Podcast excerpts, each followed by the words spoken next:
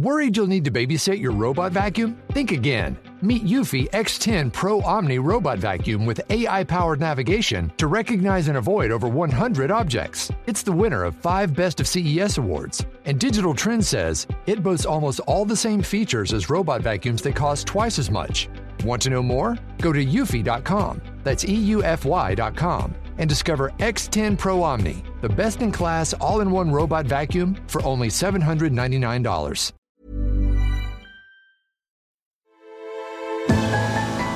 Elle, elle, elle.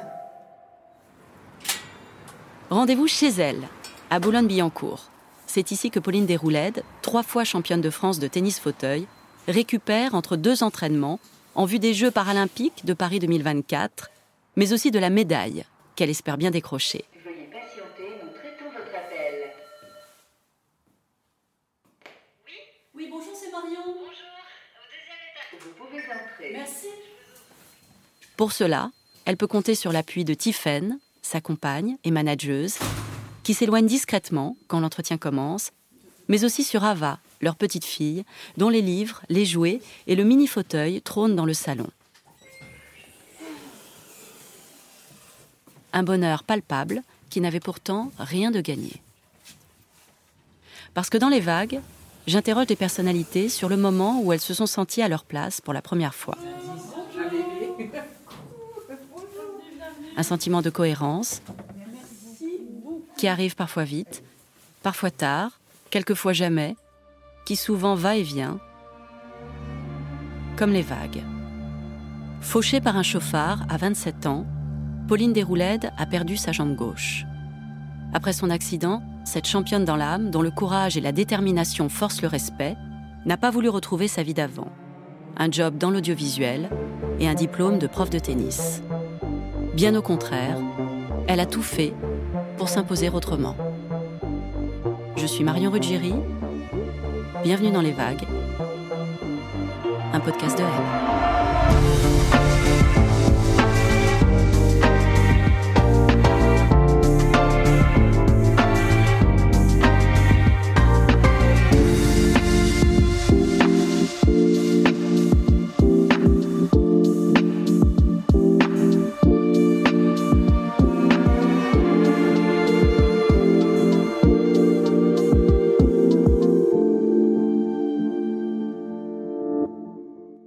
Pauline Desroulettes, bonjour. Bonjour. Les Jeux paralympiques de Paris 2024 se profilent. À quoi ça ressemble une journée de préparation pour une athlète de haut niveau telle que vous, trois fois championne de France de tennis fauteuil? C'est des journées euh, dédiées à l'entraînement physique et, tennis, bien sûr, mais aussi l'en- l'entraînement euh, de la préparation mentale, notamment. Beaucoup d'investissements, beaucoup de sacrifices parce que je me déplace beaucoup en tournoi, donc euh, je ne suis pas souvent chez moi. Je consacre aujourd'hui totalement ma vie à l'entraînement, à cette préparation paralympique pour non seulement participer, bien sûr, mais surtout ramener une médaille à la maison parce que c'est mon rêve ultime. Vous êtes dans quel état d'esprit là? Moi, ça fait écouter euh, cinq ans que je pense au jeu. Euh, c'est l'objectif qui m'a qui m'a sauvé, l'objectif sportif à la suite de l'accident que j'avais eu. Et, c'est vrai que tous les matins, je me réveille avec euh, avec ça en tête, euh, très sincèrement. Donc la préparation paralympique, elle a démarré déjà il y a bien longtemps pour moi. Je savais que j'avais du retard à rattraper par, par rapport aux autres joueuses sur le circuit. Et c'est pour ça qu'il y a quatre ans, j'ai démarré cet entraînement paralympique avec mon, mon staff autour de moi de manière très sérieuse. Et, euh, et presque, j'ai dû recommencer totalement à zéro le tennis, puisque le déplacement est totalement différent euh, que lorsqu'on joue debout. Donc euh, voilà, j'y pense tous les jours au jeu. J'ai à la fois hâte, à, la fois je sais que le chemin va être long jusqu'au jour J, mais quand même hâte de vivre ça à domicile. Vous étiez déjà comme ça, petite, enfant, adolescente J'ai toujours eu beaucoup d'élan vital. J'ai toujours aimé la vie, aimé euh, les gens euh, et été dans l'action. Euh, donc oui, je pense avoir pas changé sur sur ce plan-là. Voilà, j'ai eu un accident, mais c'est comme si après cet accident, ma mission c'était d'être utile pour les autres, d'être dans l'action encore plus qu'avant, et, et pour donner du sens en fait, peut-être à ce qui s'est passé, et à la fois aussi ça me ça me guérit moi et ça me permet d'aller bien et de m'épanouir. Vous dites souvent, il y a la Pauline d'avant l'accident la Pauline d'après. À quoi ressemblait la Pauline d'avant l'accident? La Pauline d'avant, c'était une jeune fille euh, très épanouie dans sa vie euh, professionnelle. Euh, je travaillais dans le domaine audiovisuel, j'étais très heureuse très épanouie vraiment euh, dans, ce que je faisais. Je, m'éclatais avec euh, des, super gens autour de moi et j'étais épanouie sur le, plan personnel, euh, déjà amoureuse de Tiffen et, très heureuse et, tout allait bien. Je, pense que je faisais partie des, personnes privilégiées, qui a une enfant heureuse, qui a eu beaucoup d'amis, qui a été très entourée et surtout j'avais encore une insouciance. finalement, c'est peut-être ce que j'ai le plus perdu dans, dans la Pauline d'après. Euh, la Pauline d'après, maintenant, elle sait que ça existe, entre guillemets, euh, que les drames peuvent exister et peuvent vous toucher et que ça n'arrive pas qu'aux autres. Euh, mais le but, c'est d'aujourd'hui de réussir à transformer tout ce qui m'est arrivé en quelque chose d'autre et de positif. Le 27 octobre 2018, votre vie bascule. Est-ce que vous pouvez nous raconter ce qui se passe ce jour-là? C'était un samedi comme les autres, un jour ordinaire, mais qui, voilà, sur le papier, euh, me plaisait bien. J'avais fait mon sport le matin. Tiffany, ma copine de son côté, avait fait son sport et on avait euh, fait un, déjeuner entre copines. Et je me souviens de, ce jour-là parce que j'avais beaucoup ri. Euh, vous savez, ce genre d'après-midi entre copines où vous vous allez euh, vous faire les ongles et que vous avez des fous rires euh, pour rien. Et avec le recul, je me dis aujourd'hui qu'on peut vraiment réellement passer euh, du rire aux larmes en un instant. Et c'est ce qui s'est passé ce jour-là, puisque banalement, Tiffany et moi, on décide de, s'arrêter, acheter des fleurs, parce qu'on avait un dîner très important le soir, puisqu'elle me présentait officiellement son, son, frère. Et voilà, et je décide de ne pas m'arrêter au premier fleuriste qu'on croise. J'étais en scooter. Euh, et euh, finalement, parfois, la vie, ça se joue à, un choix. Euh, et je décide de m'arrêter au fleuriste qui était plus près de, chez nous. Et là encore, je fais le choix de la laisser aller dans ce magasin pour aller plus vite. je me souviens, on était en retard et, et je me dis, ça va aller plus vite qu'elle y aille toute seule. Et toujours pour aller plus vite, euh, c'est un détail, mais qui a toute son importance euh, par la suite, je décide de garder mon casque et de me garer sur le trottoir et de rester assise sur mon scooter avec mon casque. Pour ceux qui font du deux roues, c'est inconfortable normalement de garder son casque, mais là encore, je me dis, voilà, je vais pas prendre le temps de l'enlever, euh, ça va aller vite. Et j'attends Tiffen. Et voilà, en, une fraction de seconde, je me retrouve 50 euh, mètres plus loin, euh, par terre. Euh, j'ai plus mon casque qui a sauté lors du choc. Et surtout, je, reprends tout de suite conscience. j'ai été inconsciente l'instant seulement du, choc. Et là, je m'aperçois, je, je, vois tout de suite, même s'il y a déjà beaucoup de gens qui s'agitent autour de moi, qui qui s'affairent autour de moi. Je sens qu'il se passe quelque chose et, on m'empêche de, regarder, mais je finis par donner un grand coup de thorax et, là, je, vois qu'il me manque un bout de jambe, euh, que j'ai perdu ma jambe. Et, ce moment, il est assez critique, évidemment, parce que à la fois, tout de suite, ça va très vite dans ma tête. Je me dis, OK, je respire, je suis consciente et je suis en vie. Et là, euh, par contre, je, je, me rends compte au même instant qu'il me manque ma jambe. Et c'est vrai que je me souviens avoir euh, crié, avoir poussé un cri de détresse, mais euh, je pense que voilà, parce que j'avais compris euh, que celle que j'étais ne serait plus désormais et que quelque part j'allais laisser beaucoup sur ces pavés parce que c'était une rue avec des pavés. Vous vous souvenez de n'importe quel détail après par la suite. Et tout de suite, le seul repère que j'ai à ce moment-là, c'est Tiffen qui, qui, me retrouve par terre et qui, qui, voilà, qui me raccroche à la vie à ce moment-là et qui me dit comme si elle lisait dans mes pensées toute la détresse, les questions, les interrogations que j'avais. Euh, ne t'inquiète pas, je serai là et je t'aimerai toute ma vie. ça, c'est une déclaration d'amour évidemment que j'oublierai jamais. Euh, parce que à ce moment-là, bah, vous avez, euh, vous pouvez pas demander mieux que d'entendre bah, la personne que vous aimez vous dire ne t'inquiète pas. Euh, et, c'est vrai que voilà, ça a été une machine à laver euh, où euh, moi, mon, cerveau, il se met en mode survie à ce moment-là et, je, demande à Tiffany, je demande aux, pompiers qui, me secourent. Dites-moi qu'ils vont recoller ma jambe, dites-moi qu'ils vont recoller ma jambe. J'avais que ça à la bouche parce que je faisais une fixette. J'avais besoin qu'on me rassure, en fait. Et, et, je me disais très sincèrement que la médecine aujourd'hui fait des choses fantastiques et qu'on pourrait me recoller ma jambe. Et j'ai été hospitalisée, j'ai été emmenée à l'hôpital militaire de Percy. Alors pourquoi cet endroit? Parce que je, l'apprendrai par la suite, ce que j'avais, donc une jambe arrachée, c'est comme une blessure de guerre et que bah, eux, c'est les meilleurs pour traiter ce genre de, de blessure. Et la première question que je pose euh, en arrivant euh, sur le brancard avant d'aller au premier bloc opératoire à un médecin, c'est euh, la fameuse question est-ce que vous allez me recoller ma jambe? Et tout de suite, celui-ci arrête mon, espoir en me disant ça, malheureusement, mademoiselle, ça va pas être possible. Donc je pars pour cette première opération en sachant que c'est fini. J'ai perdu ma jambe. Euh, et, là, vous vous laissez porter, euh, évidemment, par euh, l'anesthésie générale, etc. Et, c'est que quelques heures après, en salle de réveil, où je reprends mes esprits petit à petit, et que j'ai la chance d'avoir déjà mon entourage proche. ma mère était en voyage, elle, est venue le lendemain, mais il y avait mon papa, mes frères et sœurs, et évidemment Tiffaine, qui ont eu le droit de, de venir me voir et qui étaient évidemment très inquiets. Euh, je, lisais dans leur regard euh, effectivement leur, effroi, leur inquiétude. Euh, je l'ai su par la suite. Ils avaient peur que je sois plus jamais la même, psychologiquement et mentalement. Et je me souviens avoir vu leur tête et avoir eu envie de les rassurer.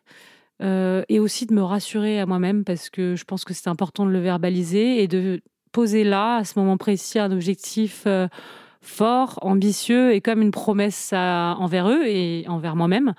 Et je leur ai dit euh, un petit peu euh, sur le ton de la rigolade, mais sérieusement quand même, euh, vous inquiétez pas, je vais faire les Jeux paralympiques de Paris en 2024. Vous restez huit mois à l'hôpital militaire de Percy, à Clamart. Comment se déroulent vos journées alors et à quoi elle ressemble, cette Pauline, d'après l'accident? Ça a été long, euh, cette hospitalisation. Euh, voilà, moi, euh, l'hôpital militaire de Percy, c'est ma maison encore aujourd'hui. Je dis que c'est la maison parce que oui, j'ai passé du temps, je suis tellement passée par tous les états. Déjà, il y a eu trois, euh, trois mois euh, de, de, de, douleur euh, physique, psychologique, où, où, j'ai beaucoup subi parce qu'on me demandait de, bah, de faire confiance aux médecins, d'attendre que, que les opérations se fassent, d'attendre que la cicatrisation se fasse. et c'est vrai que ça a été très compliqué pour moi d'être d'être passive, euh, de, rester alitée, de, d'obéir aux ordres en fait. Donc j'ai toujours été un petit peu rebelle. Je pense que les militaires, je leur en ai, je leur en ai fait voir de toutes les couleurs à l'hôpital. Donc euh, j'ai dû traverser ça, mais là encore avec la chance euh, inouïe d'être très bien entourée, d'avoir Tiffen évidemment du premier jour jusqu'à aujourd'hui encore à mes côtés. Et c'est seulement au bout de trois mois que j'ai pu remarcher à l'aide d'une prothèse. Et ce jour-là, euh, effectivement, c'était euh, peut-être le premier jour du reste de ma vie, hein, sans, sans, sans, faire un copier-coller, mais, mais c'est vraiment ça, et des premiers pas que j'oublierai jamais, où euh, la première chose que j'ai voulu faire, c'est de serrer Tiffany dans mes bras, d'être à sa hauteur. Pour moi, c'était le début de, de, la renaissance, et là où j'allais pouvoir reprendre possession de, de mon corps. pour résumer la Pauline d'après, je pense que cette Pauline, elle a jamais eu le choix à partir du moment où elle respirait encore et qu'elle était en vie. Au début, euh, certainement que je ne restais pas pour moi-même, parce que dans cet état, je me disais, mais à quoi bon euh, Voilà, on a touché à mon corps, euh, qui est mon moteur, qui me permet de m'exprimer, notamment dans le sport. Qu'est-ce que je vais faire maintenant? Et puis petit à petit, vous faites confiance à ceux qui vous entourent, qui vous donnent la, force, l'énergie. Et, j'ai commencé à me, battre pour moi, pour reprendre possession de, de cette euh, nouvelle vie euh, dont j'ignorais totalement euh, le futur. pour vous dire d'où je partais, moi, une prothèse, j'appelais ça une attelle, tellement j'étais ignorante. Donc voilà, j'ai basculé dans un monde que je ne connaissais pas, ni près de loin. j'avais jamais été blessée, j'avais peur du sang, j'avais peur de l'hôpital, j'avais peur de tout. Mais je me suis retrouvée face au mur et je pense que l'instinct de survie, il m'a fait dépasser beaucoup de choses. Et là encore, je le dis aujourd'hui, mais je n'avais pas le choix que de m'en sortir. Et justement, comment vit-on avec une prothèse? Est-ce que les gens vous regardent différemment? Le regard des gens, effectivement, c'est ce qui vous rappelle que vous avez une prothèse et, euh, ce qui vous est arrivé. Euh, c'est peut-être peut-être le regard auquel il faut faire face le mieux possible. Au début, euh, ça a été difficile. Moi, quand je suis sortie de l'hôpital, c'était l'été, un été caniculaire où forcément, j'allais pas me mettre en pantalon, sinon j'allais avoir trop chaud. Et donc, vous devez affronter le regard des autres qui à qui j'en ai jamais voulu de regarder parce que moi-même, je pense qu'une prothèse, c'est visuellement ça, ça, se voit, quoi, ça attire l'œil, donc on, par curiosité, on regarde. Mais quand vous, vous n'êtes pas encore OK avec ce, ce, cette nouvelle prothèse, c'est difficile parfois de voilà d'affronter les regards. Mais j'ai eu de la chance là aussi d'être entourée. Je me souviens rameuter toute ma famille, Tiffaine autour de moi comme un harem euh, pour me protéger euh, des regards des autres. Et surtout, euh, avec le temps, j'ai compris que les, gens regardaient et puis que derrière, généralement, ils passaient à autre chose. Et que ça dépendait comment, comment, comment je le portais. Et que plus je le portais avec assurance, le fait d'avoir une prothèse, plus c'était OK pour les gens, en fait. Et, ça, évidemment, ça, ça vient... voilà, il faut se faire violence au début. Hein, quand vous sortez la première fois, que bah, des personnes de votre entourage qui vous ont vu avec vos, deux jambes, bah, ils vont vous voir pour la première fois avec une prothèse. Euh, bah, il, faut, ouais, il faut avoir un petit peu de, courage pour, euh, pour y aller, mais une fois que c'est fait, eh ben, vous passez à autre chose, eux aussi, et la vie continue. Après ça, il vous faut encore apprivoiser le fauteuil pour pouvoir rejouer au tennis. Au début, je crois que vous vous y refusez. Pourquoi? Vous voulez rester debout, euh, être assis, ce serait... Ça a été compliqué. Ça, a été compliqué pour moi de me faire à l'idée de pratiquer euh, désormais un sport que j'avais toujours pratiqué debout. Je voyais ça comme une régression. J'avais beaucoup de préjugés sur le handicap. Hein. Je n'ai pas honte de le dire. Je pense que voilà, j'ai beaucoup grandi évidemment là-dessus et sur la, vision du handicap au sens large du terme. Mais euh, voilà, je, faisais un blocage psychologique, effectivement, de me dire euh, je vais jouer au tennis maintenant, mais ça sera en fauteuil. Je voyais pas du tout la dimension physique euh, du fauteuil de sport. Et c'est évidemment quand on m'a vendu, entre guillemets, le, projet que je pouvais faire en tennis fauteuil pour aller aux Jeux paralympiques. En 2024, on m'a vendu du rêve, on m'a invité à Roland Garros et j'ai surtout essayé et ça m'a plu. Et là, tout de suite, j'ai vu la dimension extrêmement euh, physique et, très sportive euh, du fauteuil. Donc, euh, donc j'ai tout de suite adhéré finalement. À quel moment vous trouvez votre place dans cette nouvelle vie, Pauline? Est-ce que vous vous souvenez du jour où vous vous êtes dit je suis là où je dois être C'est c'est pas si lointain que ça. Euh, je pense qu'il y a eu beaucoup de fois où, je me suis sentie enfin mieux euh, dans ma vie.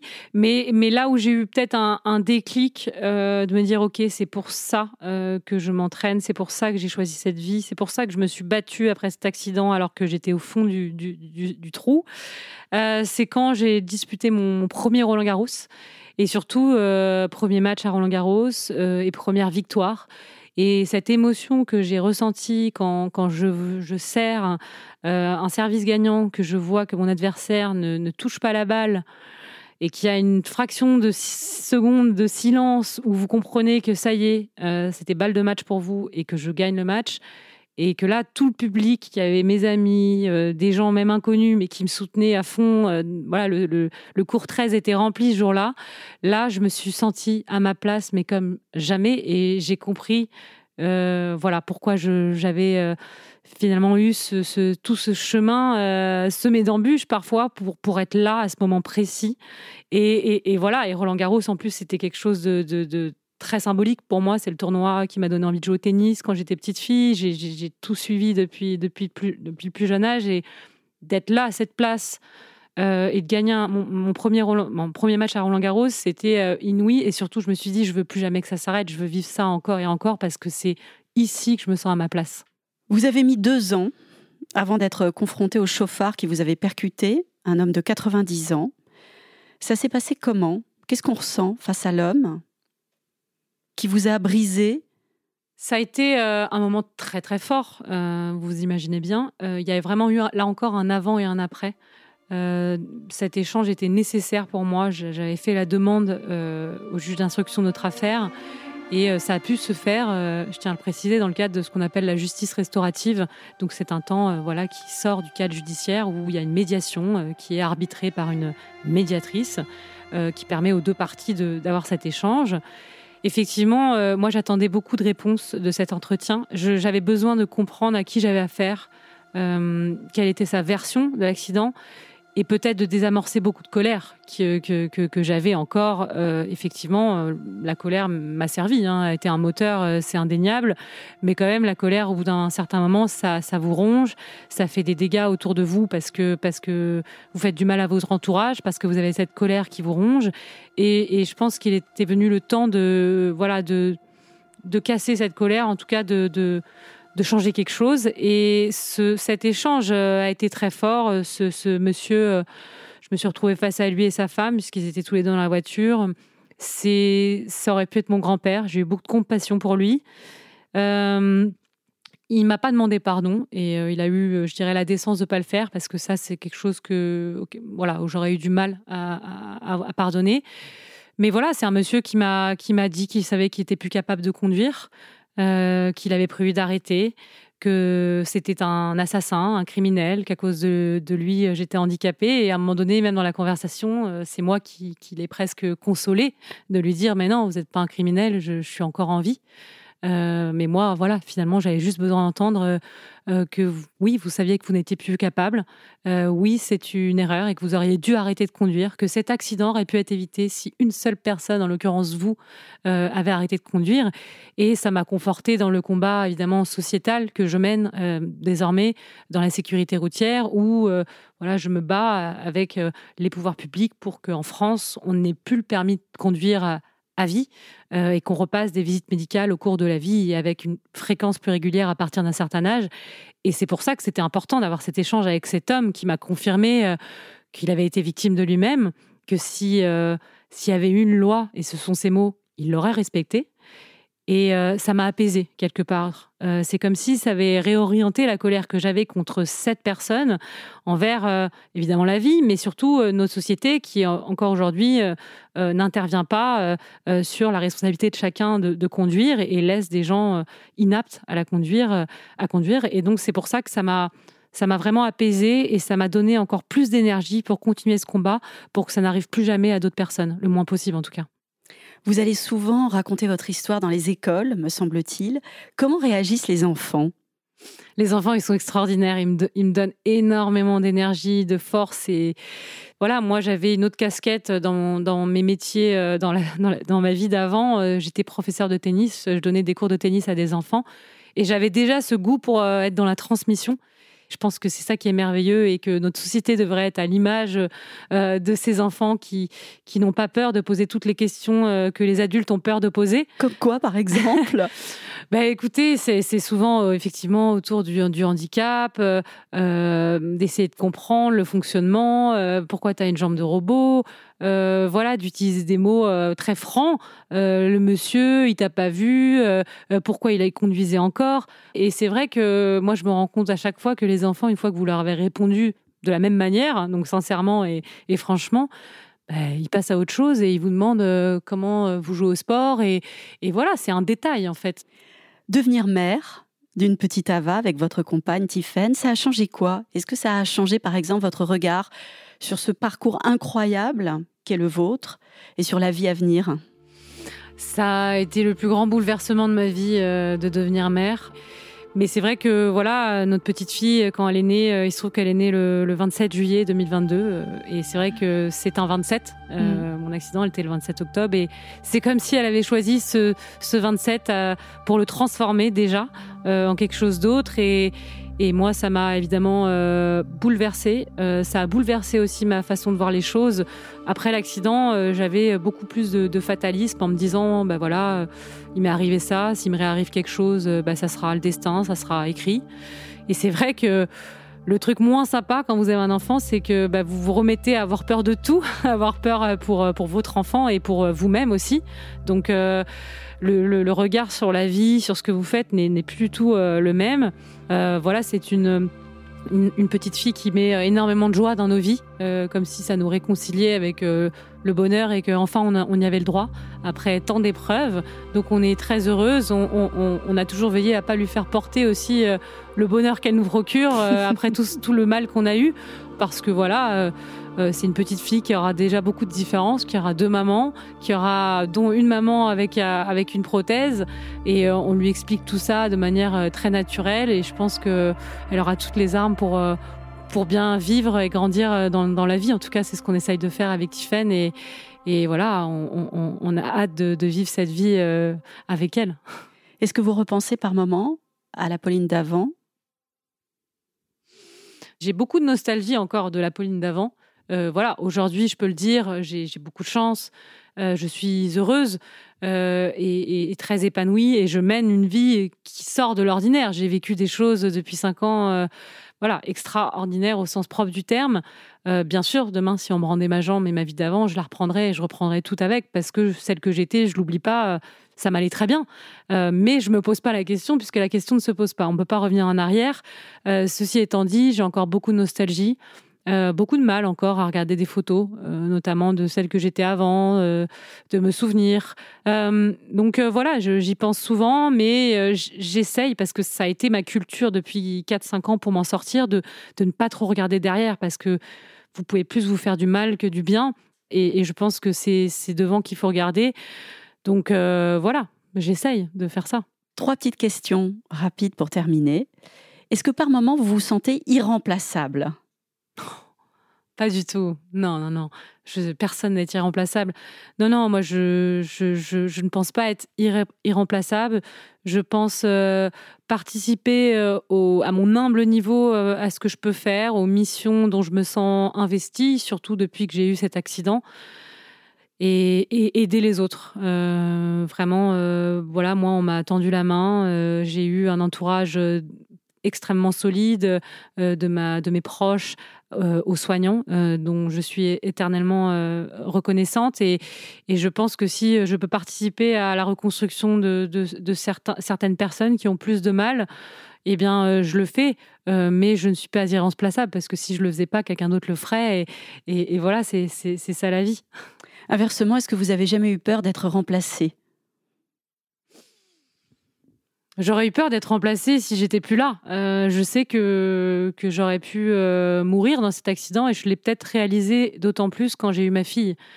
Où euh, je me souviens qu'on m'avait dit voilà, vous avez miraculeusement gardé votre casque qui vous a protégé la tête. à la distance à laquelle vous avez été projeté, vous auriez dû mourir. et c'est vrai que quand on vous le dit sur le moment, vous vous, vous rendez pas compte. C'est après, quand vous vivez beaucoup de choses que vous n'auriez pas pu vivre, que là, euh, vous vous dites, OK, j'aurais pu, être là.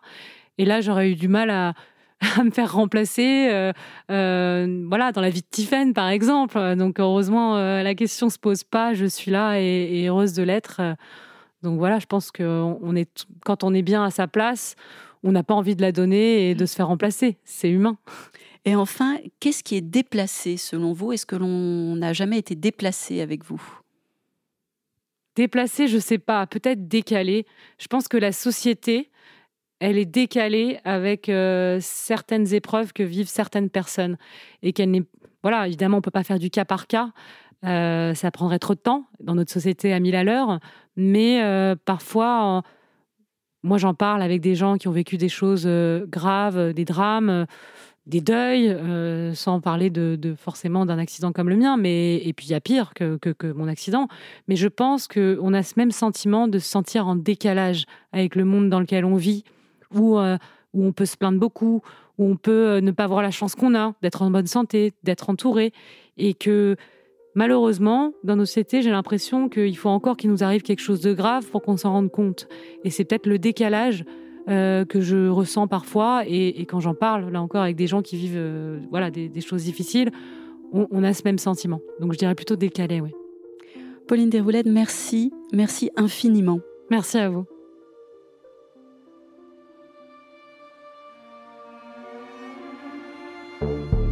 Je suis Marion Ruggieri. Vous venez d'écouter Les Vagues, un podcast du magazine Elle. Cet épisode a été tourné et mis en musique par Sam Jamin monté par Julia Courtois, produit par Louis Média. La musique est signée Michael Lio. Si vous avez aimé cet épisode, abonnez-vous gratuitement sur votre plateforme d'écoute de podcast et parlez-en autour de vous. À très vite.